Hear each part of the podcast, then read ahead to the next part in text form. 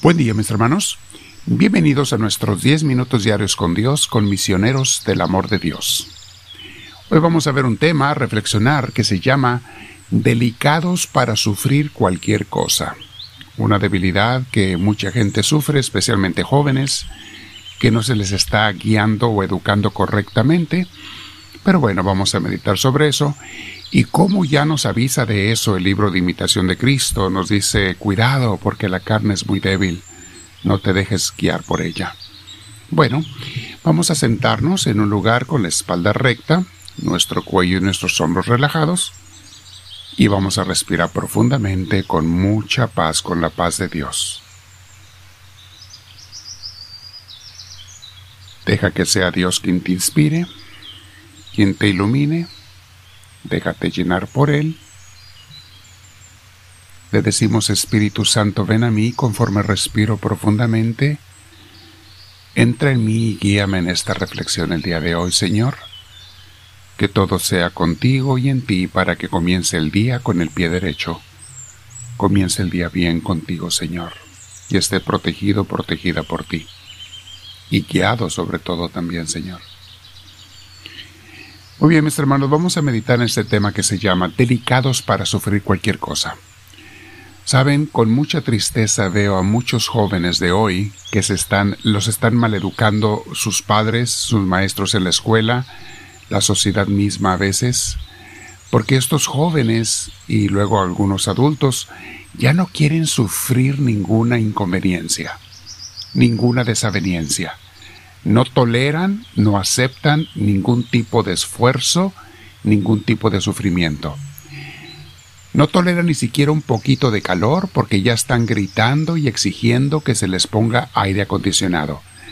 No solo en las casas, sino en las escuelas y en lugares públicos ya lo exigen. Lo ven como un crimen que no les pongan aire acondicionado. No pueden sentir un poco de frío sin quejarse como si les estuvieran matando. Y muchos adultos con complejo de salvadores, de redentores, favorecen esta actitud de debilidad e intolerancia de cualquier dificultad, viéndolo como les decía casi como un crimen que a los jóvenes no se les consienta y no se les permita o que se les permita esforzarse ni siquiera un poco. Hay personas que se creen yo no sé qué, que quieren aparentar, que dicen dándole todos a los menores que no se esfuercen en nada, es lo correcto por hacer. Se les está totalmente mal educando, mis hermanos, a no esforzarse. Estamos haciendo humanos de papel, extremadamente débiles, incapaces de valerse por sí mismos, intolerantes al esfuerzo y al trabajo difícil.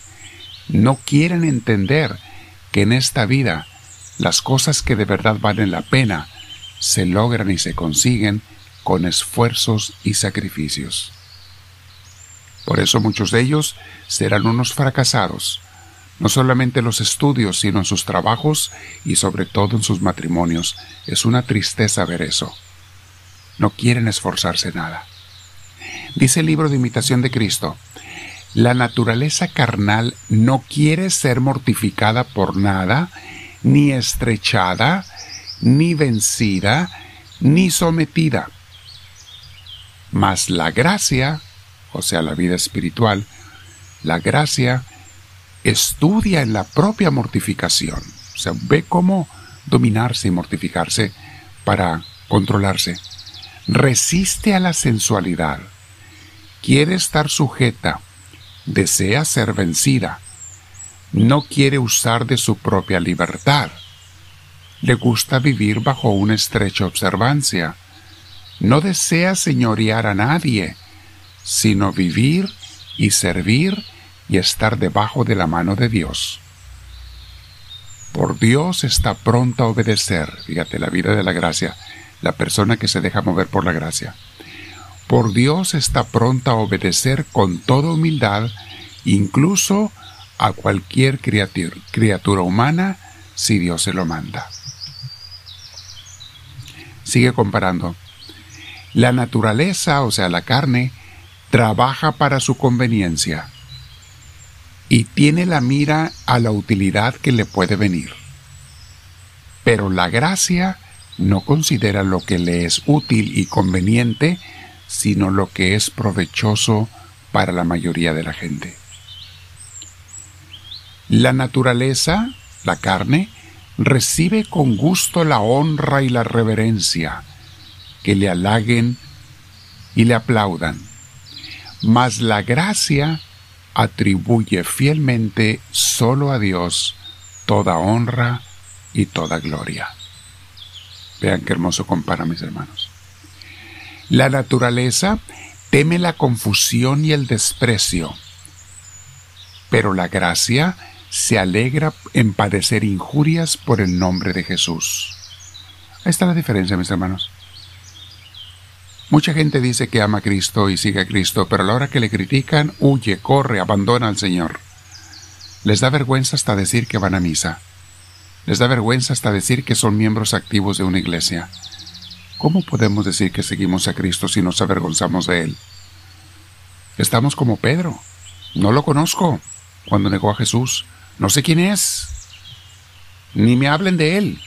Religión, ¿cuál religión? Iglesia, ¿cuál iglesia? Dios, ¿cuál Dios? Yo voy a hablar con mis amigos de las cosas del mundo. Nada de Dios, puras cosas del mundo para quedar bien con ellos. Para que me acepten y no me critiquen.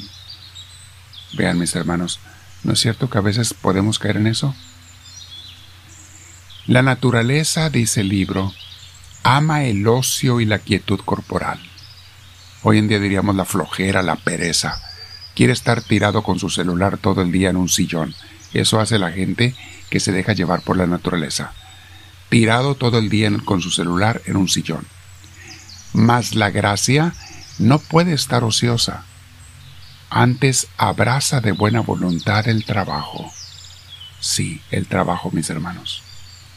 Eso que mucha gente ya no quiere. Es parte de la vida.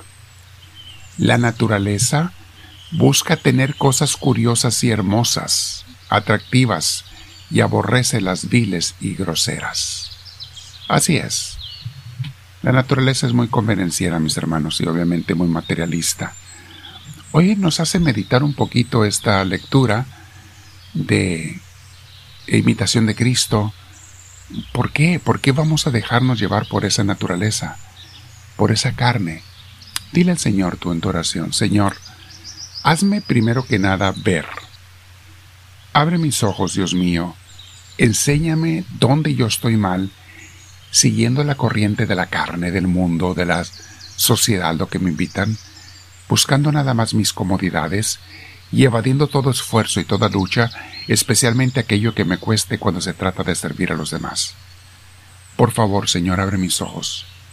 Hazme entender cuando yo no te estoy negando servirte a ti, porque no quiero servir a mis hermanos por pereza y encuentro mil excusas y mil pretextos, no solamente para engañar a otros, sino para engañarme hasta a mí mismo.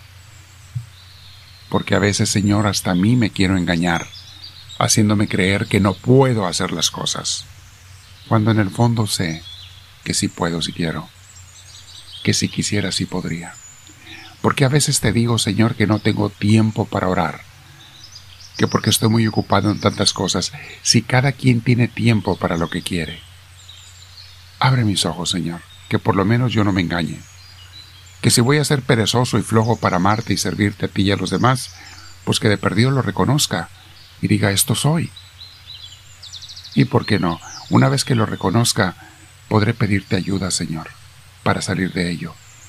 Pero si ni siquiera lo reconozco, no voy a cambiar jamás porque no reconozco que tengo un mal. Vamos a quedarnos meditando, mis hermanos. No se les olvide suscribirse si no lo han hecho en la cruz que va a aparecer al final, la cruz de nuestro logo, y también poner la mano hacia arriba si les ayuda para que lo den a conocer con más gentes. Compartan estas reflexiones, mis hermanos. Queremos que mucha gente piense en Dios, que mucha gente ame a Dios. Dile al Señor así, siguiente, háblame Señor, que tu siervo te escucha.